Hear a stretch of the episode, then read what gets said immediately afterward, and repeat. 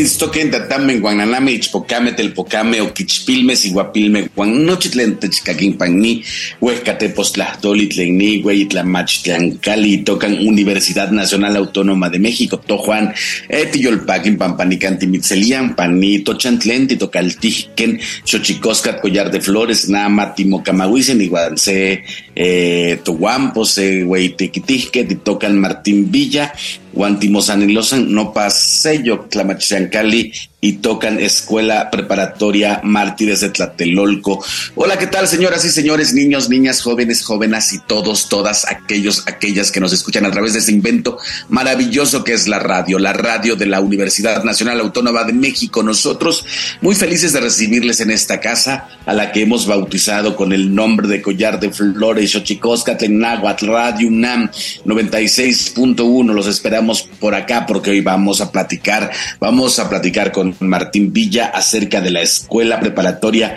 Mártires de Tlatelolco, conocida también como la Preparatoria Popular Fresno. Pero antes, antes de que otra cosa suceda, vamos con nuestra sección dedicada a recordarnos lo bien que lo hacemos en veces, pero sobre todo lo mal que lo hemos hecho. Vamos pues con nuestras efemérides en derechos humanos.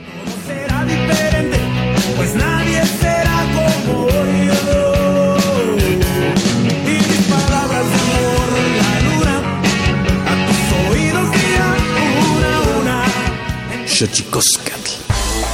Tonalámatl o la ignota efeméride.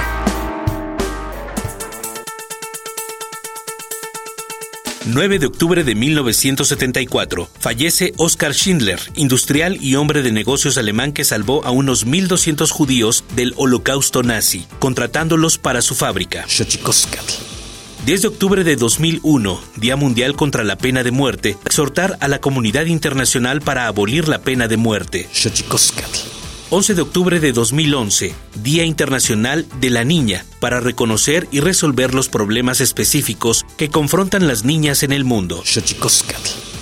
12 de octubre de 1928, Día de la Raza en conmemoración del descubrimiento de América por el navegante Cristóbal Colón en 1492. 13 de octubre de 1982, se otorga al mexicano Alonso García Robles y a la diplomática sueca Alba Mirdal el Premio Nobel de la Paz. 14 de octubre de 2014 se emite la Recomendación General número 21 de la CNDH sobre la prevención, atención y sanción de casos de violencia sexual en contra de las niñas y los niños en centros educativos. 15 de octubre de 2008, Día Internacional de las Mujeres Rurales.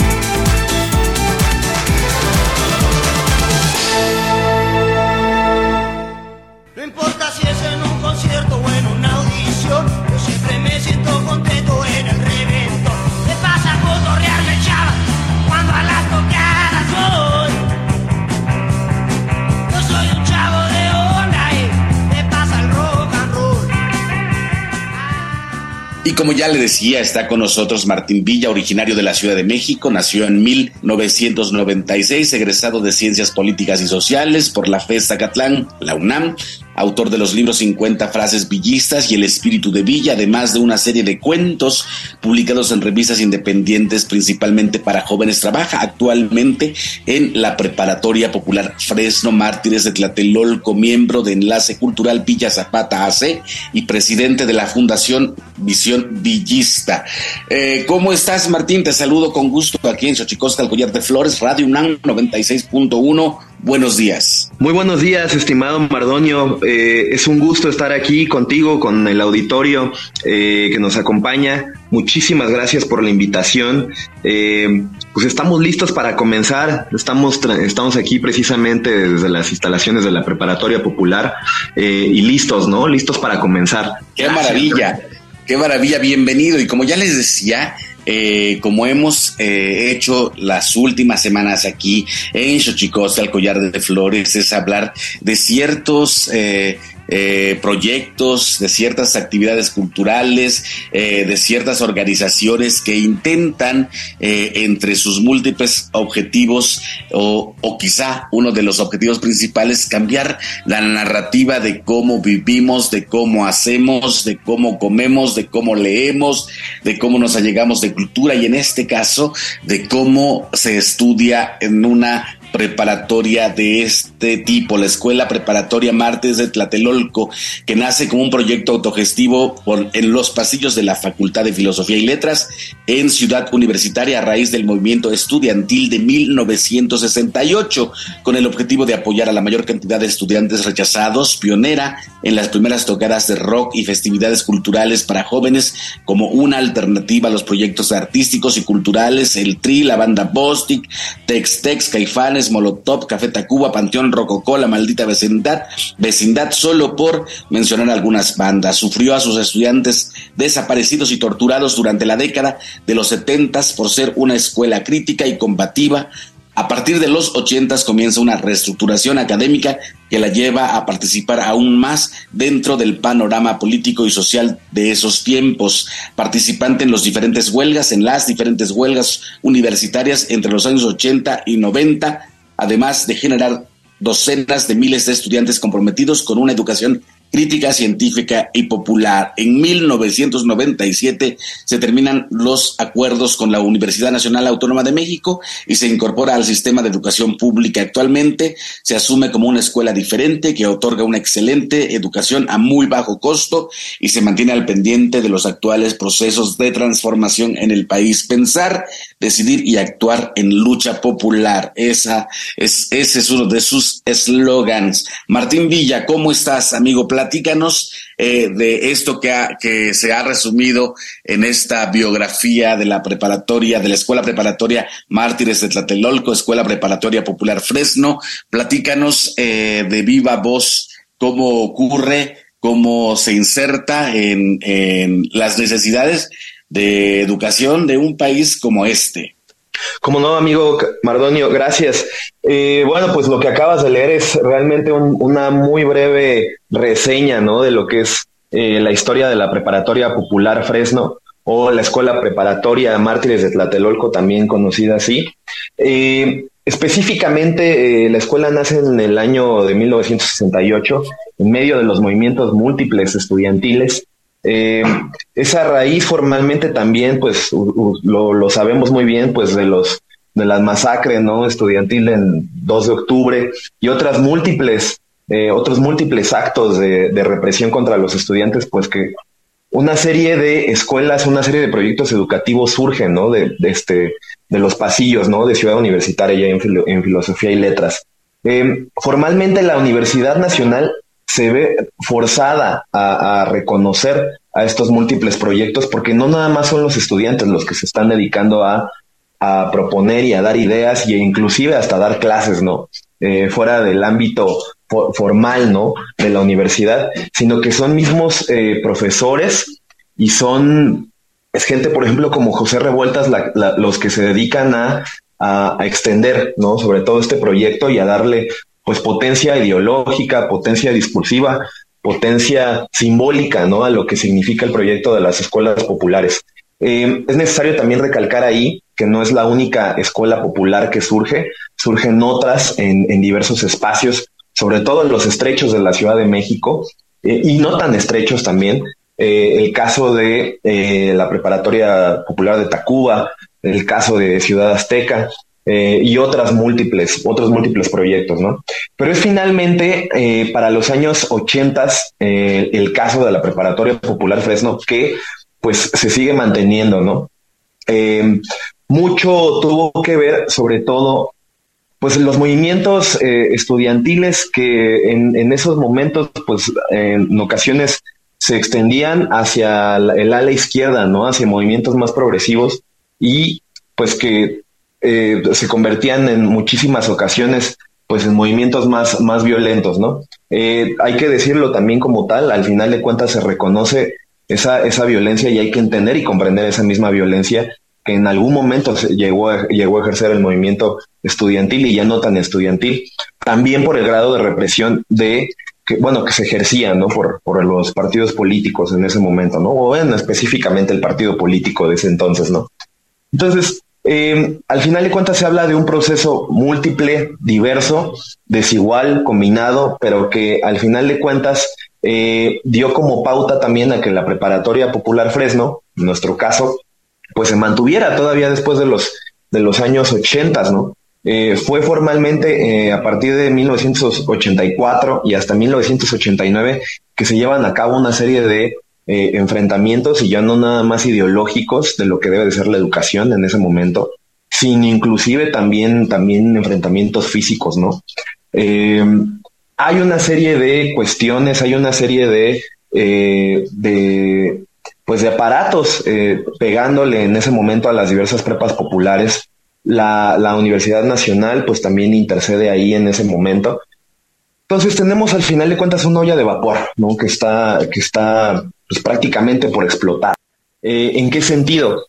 Pues que al final de cuentas las políticas neoliberales del Estado, de del Estado mexicano eh, pues le pegan de una u otra manera a las, a las, a las escuelas populares, sobre todo eh, haciendo énfasis en cómo se empiezan a estrechar las posibilidades para que estas escuelas puedan, pues primero que nada, subsistir por un, por un, por un lado y por otro lado puedan seguir captando eh, alumnos que al mismo tiempo sean, sean rechazados de ese mismo sistema educativo. Entonces, al no tener formalmente opciones, eh, opciones de ingreso a la, a la, a la preparatoria o un medio, un, un sistema medio superior, y posteriormente a un sistema totalmente superior, pues eh, se van sesgando, repito, esas, esas, esas opciones, ¿no? Formalmente, la preparatoria eh, debe de ser reconocida, creo yo, ante, ante la historia, sobre todo, sobre todo también ante la trayectoria política, como una escuela que, ha, que se ha dedicado a abrir oportunidades y opciones para todos esos, esos rechazados educativamente hablando, ¿no?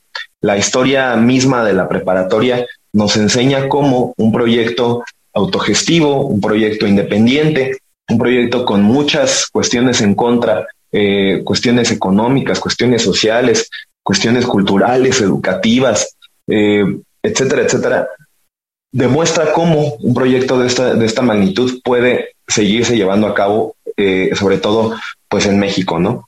Donde no muchas veces proyectos de este tipo pues son apoyados, ¿no? Como ya lo hemos venido eh, comentando. Estamos hablando aquí en Xochicosca, Collar de Flores, con Martín Villa, eh, platicando de la Escuela Preparatoria eh, Mártires de Tlatelolco, Escuela Preparatoria Popular Fresno Mártires de Tlatelolco, como se le conoce por mucho tiempo, se le ha conocido por mucho tiempo.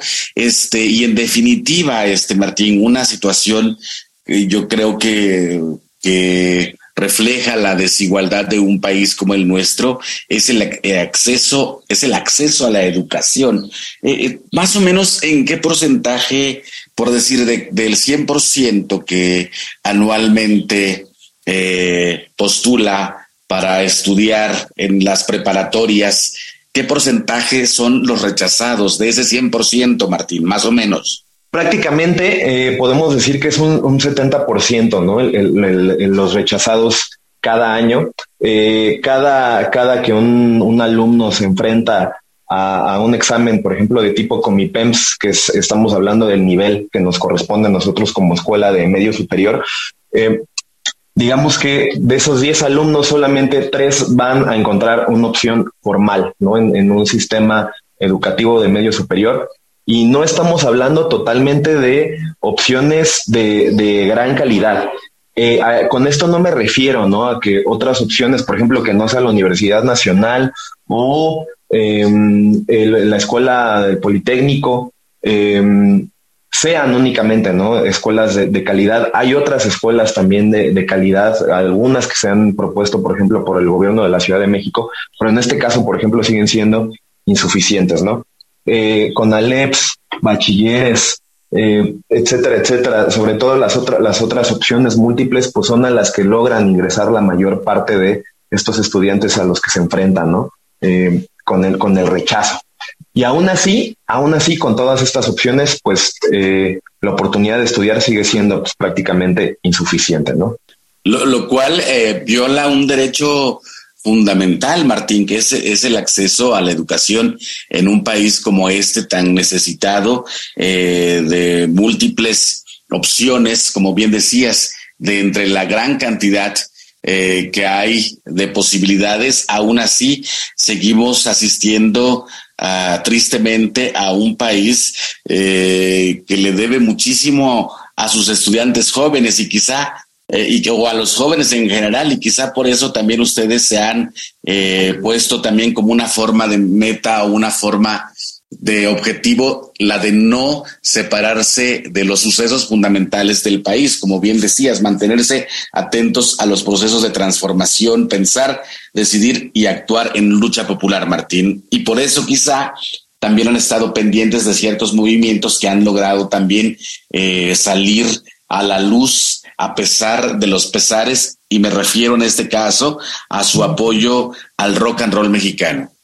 Es correcto. Eh, aparte, aparte, una de las cuestiones que ha hecho sobresalir eh, formalmente a la preparatoria, eh, inclusive ya no hay que decirlo, no en el ámbito educativo, sino también, como dicen los rockeros, también en el bajo mundo, pues ha sido la preparatoria, ¿no? desde los años 70 se empezaron a llevar a cabo los primeros eventos autogestivos e independientes de rock y formalmente estamos hablando de eh, diversas bandas, que muchas de ellas no llegaron al, al, éxito, ¿no?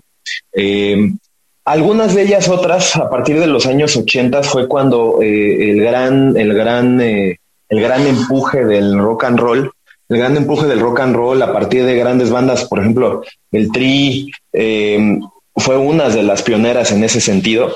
Entonces, sí, estamos hablando de, de bandas que formalmente inauguraron la, la, gran trayectoria del, del, rock, popular y lo hicieron aquí en las instalaciones de la preparatoria popular, ¿no? Estamos hablando aquí en Xochicosca, el collar de flores, con Martín Villa, de la Escuela Preparatoria Mártires de Tlatelolco, que por otro lado, me también una, una de las figuras, me, también me gusta la figura jurídica, es una AC, Martín.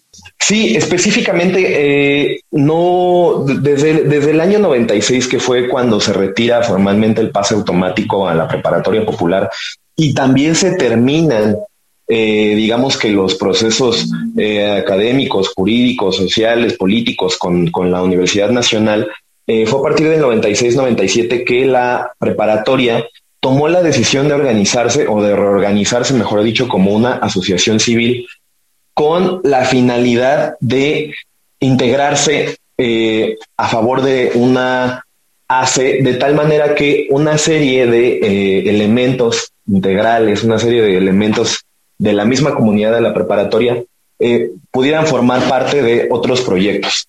¿A qué me refiero en ese sentido? Primero que nada, la preparatoria popular rechaza y desconoce toda figura que tenga que ver con una empresa o con un mercado eh, como, como tal.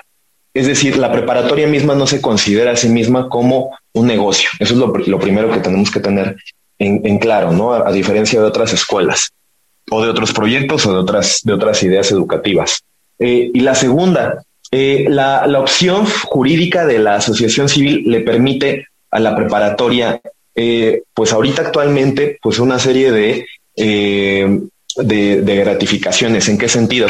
pues apoyos, por ejemplo, de otras asociaciones civiles, reconocimientos de actividades que no tienen que ver formalmente con eh, materia económica, por ejemplo, donaciones, trabajo social, reconocimiento, etcétera, etcétera, ¿no? Y de esa manera es que cada uno de los integrantes del consejo directivo se hace partícipe a sí mismo, ¿no? De esas mismas actividades, ¿no? Entonces, eh, cuando, cuando hablo formalmente de, ese rechazo ¿no? A, la, escuela, la escuela de mercado, por así decirlo, pues hablamos con toda, con toda la amplitud, ¿no? Em, cuando decimos también AC, no, no vamos simplemente al, tema, al tema jurídico, vamos un poquito más allá. Eh, tratamos al, enseñarle a los estudiantes, por ejemplo, de lo que se trata una asociación civil o de lo que se trata estar dentro de una comunidad, eh, pues también se habla, ¿no? De que todo, todo, todo alumno, todo profesor y todo eh, elemento de, de, de, la dirección, pues tiene que ser partícipe de la toma de decisiones. Asimismo, se conforma como una asociación civil porque eh, los estudiantes tienen también una, participación en esta comunidad, ¿no? Es decir, que las tomas, las tomas de decisión que se hagan eh, vienen también de los estudiantes y se reflejan en esas mismas, en esa misma, en, eh, perdón, en esa misma posición jurídica de la, de la asociación civil, ¿no? Pues qué maravilla. Estamos aquí en Xochicosca, el Collar de Flores, platicando con Martín Villa de la Escuela Preparatoria Mártires de Tlatelolco, conocida como la Preparatoria Popular Fresno también. Este, nosotros vamos a un, a, un segmento que nos gusta demasiado, que es eh, Tlachtolcuepa, que nos habla de los secretos de los idiomas, porque los idiomas tienen sus secretos. Vamos pues. Xochicosca el Instituto Nacional de Lenguas Indígenas presenta Tlactolcuepa o la palabra de la semana.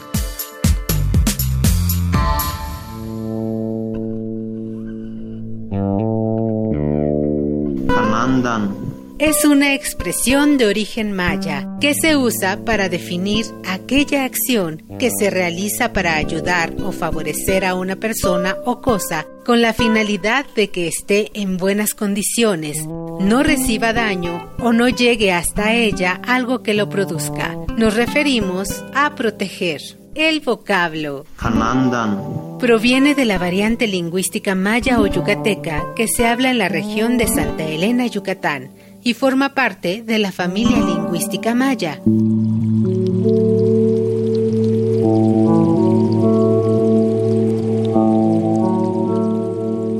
De acuerdo con el Catálogo de Lenguas Indígenas Nacionales, editado en 2008, la lengua maya se habla en los estados de Campeche, Quintana Roo y Yucatán y cuenta con cerca de 859.607 hablantes mayores de tres años.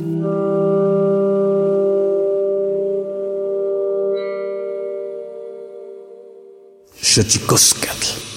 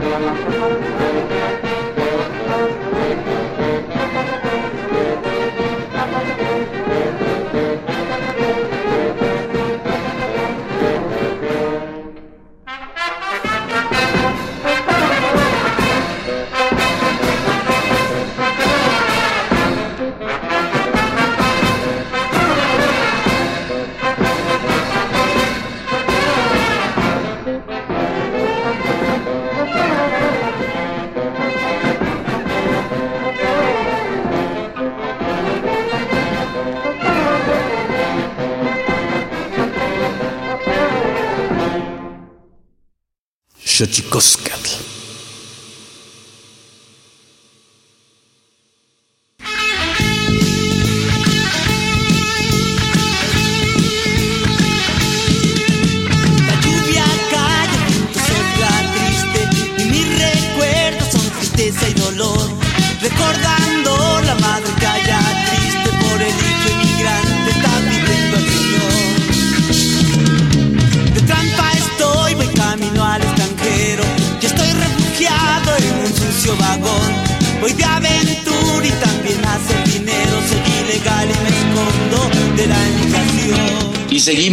Y seguimos aquí platicando con Martín Villa eh, de cómo nace este proyecto autogestivo de la Escuela Preparatoria Mártires de Tlatelolco, hoy llamada Preparatoria Mártires de Tlatelolco, conocida también como la Preparatoria Popular Fresno, y estábamos hablando eh, de cómo se ha conformado las razones por las cuales se ha eh, conformado, su forma de contribución a distintos proyectos como el rock and roll.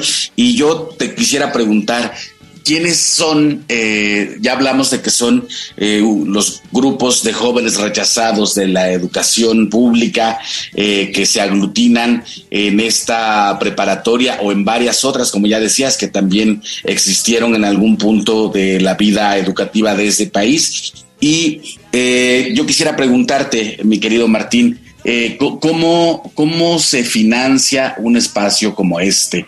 Porque seguramente, eh, pues es, ya, ya te lo decía yo, que es, un, es una cosa mayor, es un derecho fundamental de educación y seguramente eh, esto también necesita recursos económicos. ¿Cómo se financian ustedes?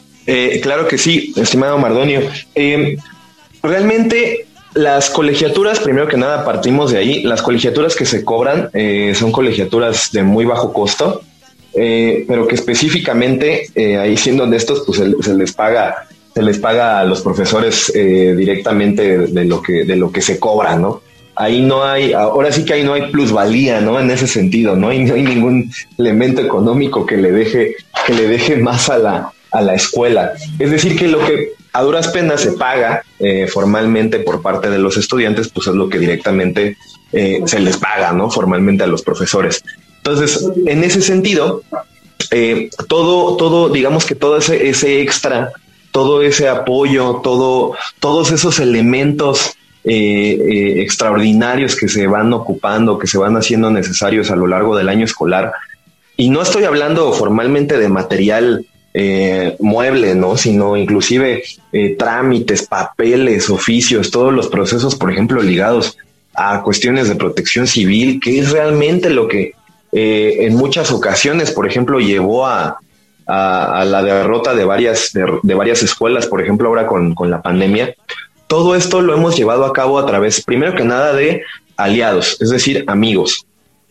amigos tanto en empresas eh, muchos de ellos son, son egresados de la preparatoria popular y han, apoyado al proyecto desde siempre, de tal manera que eh, no, no es que se dejen de cobrar, por ejemplo, ciertos trámites, al revés, se cobran ¿no? Y se van pagando, ¿no? Pero mucho de este apoyo es, realmente donación, ¿no? Hay una frase por ahí en la preparatoria que, que lo que lo, que más apoya es lo que no es lo que no se ve, ¿no? Lo que no se cuenta, ¿no? en, formalmente en dinero, ¿no?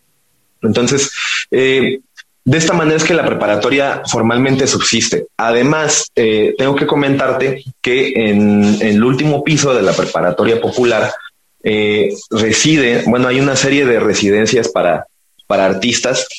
De esta manera, la preparatoria también es que puede subsistir, ¿no? Cobrando algunas rentas, cobrando algunos apoyos y formalmente muchos de estos trámites, muchos de estos procesos, ¿no? A veces tan angustiantes, tan desgastantes para, para la misma escuela, pues se van subsanando, ¿no? De esta manera. Eh, también al mismo tiempo no es que eh, la preparatoria eh, simplemente no tenga otras, otras, otras fuentes de ingreso. Creo yo que también nuestra preparatoria necesita crecer en una serie de sentidos eh, sobre todo porque hay, hay múltiples aristas que, eh, de las cuales la preparatoria no se alcanza a hacer cargo, ¿no?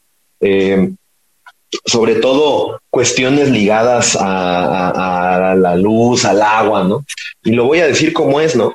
eh, desde hace mucho tiempo, ¿no? Por ejemplo, desde los 80s, 90s, eh, la preparatoria llegó a no pagar la, luz y no llegó a pagar el agua, ¿no? Y todo eso eh, desde hace pocos años, hasta hace poco tiempo, a raíz de la pandemia, lo hemos estado resolviendo poco a poco y hemos estado pasando, pues formalmente a ese sistema, ¿no? Que, que, que a todos nos, a todos los proyectos independientes nos, nos va comiendo, ¿no? que es la que es la legalidad, ¿no? A veces la legalidad es complicada cuando se es un proyecto diferente, cuando se es un proyecto independiente, pero ahí vamos, ¿no? Ahí vamos en ese sentido. Eh, y, lo mejor de todo esto es que, pues lo repito, ¿no? Gracias a aliados, gracias a amigos, gracias a los egresados, gracias a la extensa comunidad de la preparatoria, es que se ha podido ir subsanando cada uno de estas de estos retos y cada una de estas problemáticas, ¿no? Que día a día se van enfrentando. Y pues eso, ¿no? Una labor titánica, Martín. Yo insisto que, bueno, es básicamente la educación es un derecho fundamental, es un derecho y una obligación de Estado que de pronto hacerle frente desde la sociedad civil eh, tiene sus eh, vericuetos y tiene sus dificultades y se entiende eh, todo lo que se ha tenido que pasar para llegar a cuántos más o menos egresados, Martín, en la vida que tiene la escuela preparatoria Mártires de Tlatelolco. Sí, Mardonio, estamos hablando de prácticamente más de 60 mil egresados. Wow. Pues es un número bastante importante, mi querido Martín. Así es, sí, definitivamente. Y, hemos hecho eh, cálculos, hemos hecho seguimientos y, la verdad es que son pocos, ¿no? los que realmente no se han dedicado o los que no llegaron. Primero que nada, los que no llegaron a la, a la, a la universidad, ¿no? Eso es importante destacarlo, ¿no? Porque el, el, objetivo más importante de la preparatoria desde la fundación, pues es, es el ingreso sobre todo al sistema al sistema eh, pues eh, superior, ¿no? Eso es lo primero. Y lo segundo, eh, dentro de esos pocos que no han entrado, pues realmente sabemos que no, no, no tienen un, trabajo formalmente estable y, y, y, estas cuestiones, ¿no? Lo otro, lo, dentro del otro, dentro del otro sector, de los estudiantes que, que lograron ingresar, sabemos que es una mayoría, es una gran mayoría los que se encuentran eh, pues trabajando su profesión, trabajando su oficio al que se dedicaron en su estudio. Y eh, pues eso, ¿no? Eh, yo creo que lo más importante es que cada día, cada, cada momento hay, hay, alguien, ¿no? Al final de cuentas que, se está acordando de la preparatoria popular, los grupos de egresados son grandísimos. una buena parte de los estudiantes que ingresan actualmente a la preparatoria son familiares, son hijos, son son sobrinos, son amigos, son conocidos de esos egresados, ¿no? Entonces, eh, al final de cuentas, pues este movimiento eh, existe porque se mueve, por un lado, pero también existe gracias a esa gran comunidad de egresados que está chambeando y muchos de ellos, también tengo que decirlo, son sobresalientes, eh, han estado en, en, grandes puestos, no nada más públicos, sino también con grandes grados académicos, científicos, eh, etcétera, etcétera, ¿no? Gente que está trabajando actualmente en las plataformas de petróleo en, Europa, eh, gente que pues toma las decisiones políticas actualmente en el país, diputados, alcaldes, senadores, eh, gente que ha trabajado con gobiernos en Estados Unidos, por ejemplo, gente que ha trabajado con el gobierno de, Obama, por este, trabajando cuestión con la relación de, de, de, latinos, o sea, etcétera, etcétera, ¿no? A donde vayas te puedes encontrar a algún egresado de la prepa popular y la está armando, ¿no? Y, le está echando ganas y está chambeando, ¿no? Entonces, pues satisfecho sí, sobre todo, eh, y ahí hago un reconocimiento también, lo tengo que decir, a, Agustín Villa, ¿no? Agustín Villa, el chiquilín, que fue el, líder eh, político de esta preparatoria entre los años 80 y 90 y todavía 2000 Desafortunadamente se nos fue en la pandemia, eh, pero él fue el que marcó la ruta, ¿no? En ese sentido, y pues ahora a nosotros nos toca, nos toca seguirla. ¿no? Mm. Y ya que lo mencionas, Martín, yo lo quería mencionar al final de la entrevista, que, que ya prontito vamos a llegar al final de esta charla. Eh, ustedes son familia del general Villa. Platícanos esa genealogía. Así es, como no. Eh, yo soy bisnieto, en mi caso soy bisnieto del general Francisco Villa. Eh, pertenecemos a una de las últimas ramas familiares. Eh, sabrán que Villa tuvo muchas esposas, entonces somos de una de esas últimas ramas. Eh, más o menos el, casamiento de Villa con, con Manuela Casas, con mi bisabuela, se debió de haber llevado a cabo por ahí del año de 1916 a 1917, ¿no? Cuando pues ya el general Villa no era el general Villa, ¿no? Ya había dejado esos, esos, esos cargos, ya se había disuelto la división del norte y pues no era otra cosa que un, guerrillero, ¿no? Era, un, ahora sí que él lo decía de esa manera, ¿no? Lo reconocía de esa manera, él lo asumía, era un soldado, ¿no? De la revolución. Y fue por esos años, ¿no? Que se, que, se casó con Manuela Casas. Eh, al final de cuentas eran años muy complicados para, para México son años de los que casi, casi eh, no se habla. Eh, son años de una guerra civil tremenda, horrible, sangrienta. Y pues de hecho son algunos de esos años, ¿no? También que le han costado mucho al general Francisco Villa porque pues es por estos años, ¿no? Que se origina la, famosa leyenda negra, ¿no? Del general que, llevó a cabo este acto sangriento, ¿no? Que llevó a cabo eh, violaciones masivas, ¿no? Que también tanto se le, se le, se le achacan al general Villa. Entonces, es en ese contexto, ¿no? Que surge eh, este lado de la familia Villa. Y, bueno, ¿no? Llegamos aquí a la Ciudad de México por, por cuestiones, eh, pues prácticamente del azar. Eh, pero la familia Villa, pues en sus diferentes ramas, sobre todo los hijos y las hijas del general, sabían que, tener, sabían que tenían que estar unidos, todos ellos, todos y todas ellas, y tomaron la decisión de venirse a vivir para acá, a la Ciudad de México, ¿no? Y aquí es donde hemos residido, ¿no? Desde aquel entonces. Mi abuelo fue Trinidad Villa, doble de John Wayne. Eh, también por ahí hay un pasado escabroso que luego eh, comentaremos, eh, complicado, ¿no? Y pues mi padre es Agustín Villa, el chiquilín, ¿no? Perfecto, este, perfecto, Martín. Eh, qué maravilla que estés con nosotros. Ya estamos a puntito de terminar. Yo quisiera, antes de que se nos terminara el tiempo, eh, dónde los pueden ubicar, cómo los pueden ubicar la gente que nos está escuchando, que tenga algún familiar o que él o ella mismo misma eh, quiera integrarse a las filas de la Preparatoria Popular Fresno, a la Preparatoria Mártires de Tlatelolco, dónde los pueden localizar y si alguien quiere donar algo, pues también. También, ¿por qué no? Eh, bueno, eh, en Facebook estamos, bueno, voy a dar las redes específicamente. En Facebook estamos ahí como Prepa Fresno, ahí nos pueden ubicar, nos pueden mandar un mensaje y les, les contestaremos. Eh, ahí en Facebook es donde se remiten las otras páginas, tenemos la de Instagram, tenemos el teléfono de, WhatsApp. Quiero comentar que ya estamos en temporada de inscripciones. Así que eh, gracias, aprovecho también para agradecerte ¿no? Eh, todo este espacio para, para darnos difusión, ¿no? Sobre todo. Entonces ahí precisamente nos pueden ubicar, eh, ahí están nuestros correos, ahí están nuestros teléfonos, es la manera más fácil definitivamente de, ubicarnos y sobre todo de, venir a conocer, por un lado, de venir a conocer también la, la, la, oferta académica que tenemos, que es una oferta académica específicamente enfocada en el ingreso a la, al nivel licenciatura, ¿no? Y eh, también eh, doy los datos de eh, la, fundación, de la Fundación Visión Villista, así nos pueden encontrar también en Facebook, que es el otro elemento, pero ya más ligado, digámoslo así, a la figura del general Villa. Ahora también recordemos que estamos en el año del general Villa y es importante, ¿no?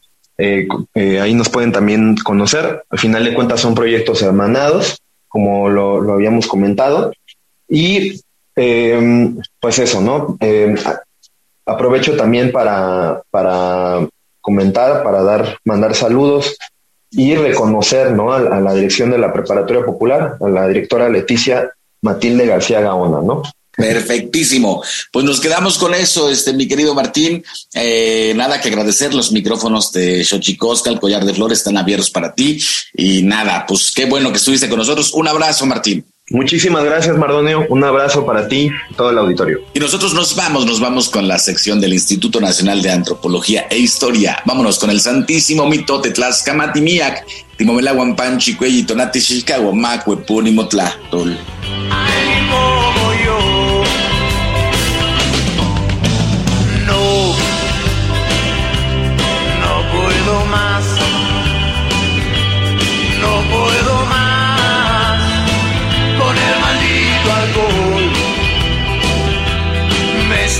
done.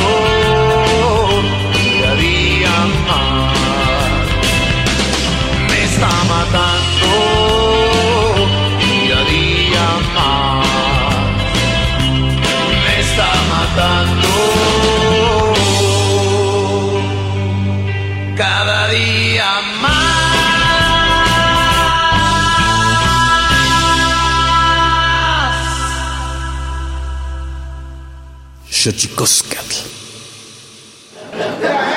Santísimo Mitote.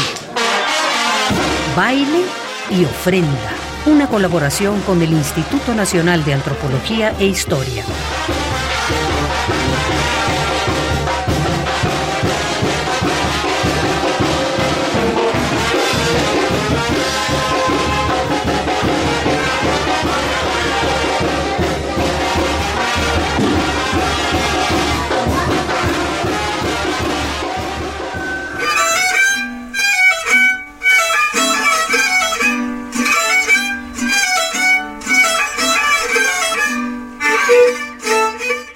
Buenos días. Desde la fonoteca de Lina les saluda Benjamín Muratalla. Les daré algunos datos sobre las piezas que escuchamos el día de hoy. Al principio del programa, escuchamos un jarabe interpretado por Miguel de Asís en el violín y Benito de Asís en la vihuela, producto de una investigación realizada por Alejandro Martínez de la Rosa, quien también grabó.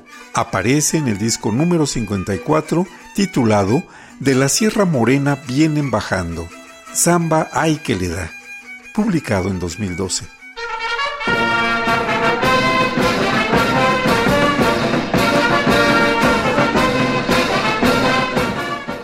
En segundo lugar, escuchamos El perro huesero. Este es un son interpretado por la banda de Tlayacapan, dirigida por el maestro Brígido Santamaría, una investigación y grabación de Arturo Barman, incluida en el disco 8, La banda de Tlayacapan, 1970. Cerraremos el programa con Flor de Capomo, una canción norteña, interpretada por Ramón Vega, una investigación de Luis Omar Montoya Arias, incluida en el disco 59 Arriba el Norte, música de acordeón y bajo sexto, publicado en 2013. Yo soy Benjamín Muratalla y los espero la próxima semana. Hasta pronto.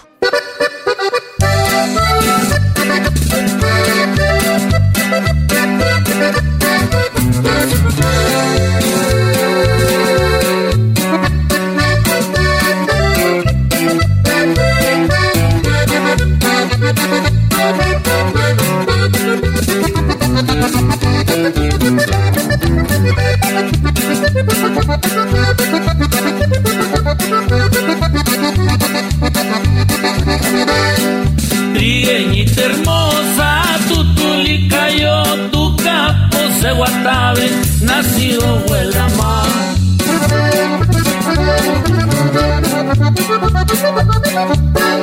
Y no fui tu Luigi en Chihuachilaro, en Chinamoraro, acá iba huela más.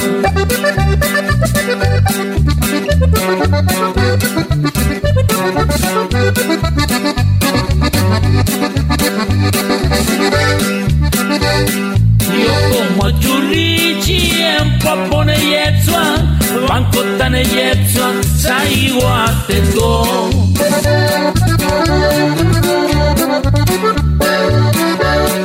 Y no fui tu lichi en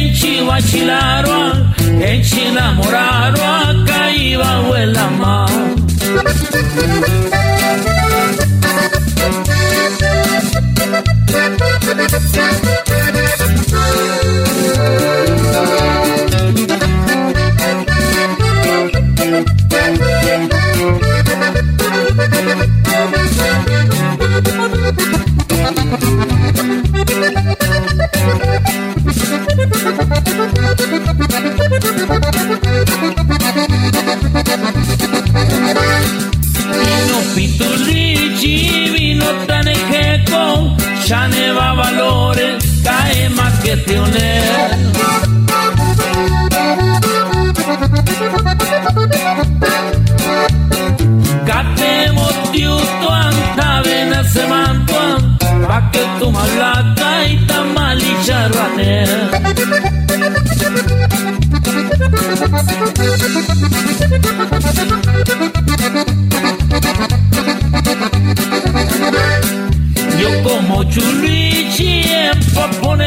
yenswan wankutane yenswan saiwateko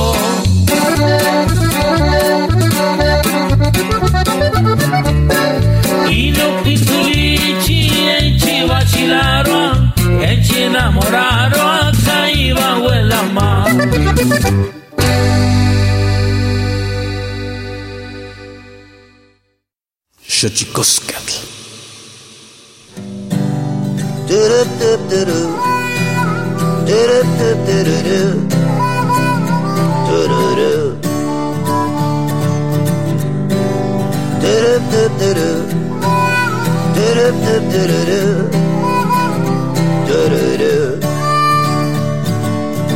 Compartimos el mismo cielo, compartimos el mismo anhelo, compartimos el mismo tiempo y el mismo lugar.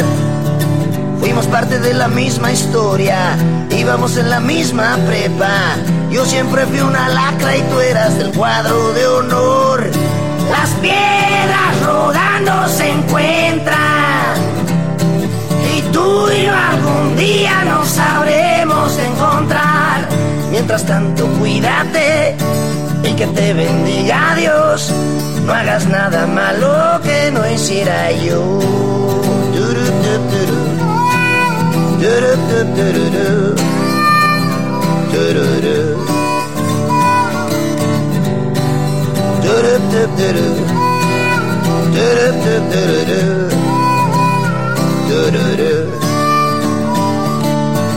Encendimos el mismo fuego, competimos en el mismo juego, compartimos el mismo amor y el mismo dolor. La vida nos jugó una broma y el destino trazó el camino para que cada quien se fuera con su cada cual. Las piedras rodando se encuentran y tú y yo algún día nos sabremos encontrar. Mientras tanto, cuídate y que te bendiga Dios. No hagas nada malo que no hiciera yo.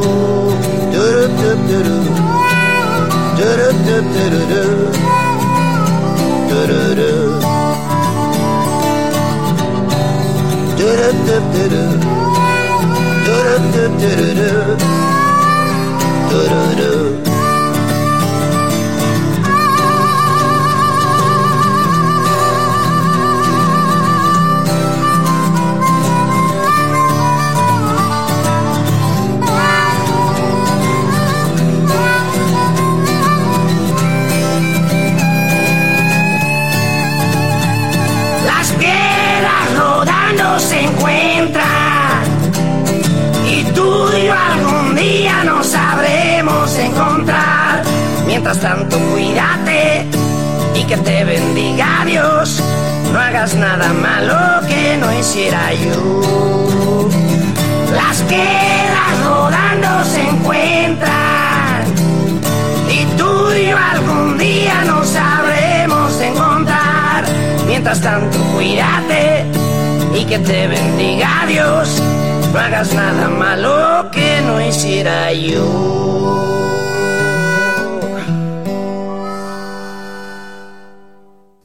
Esto fue Xochicóscatl, Collar de Flores, con Mardonio Carballo. Hacemos revista del México Profundo. Una producción de Radio UNAM. Experiencia sonora.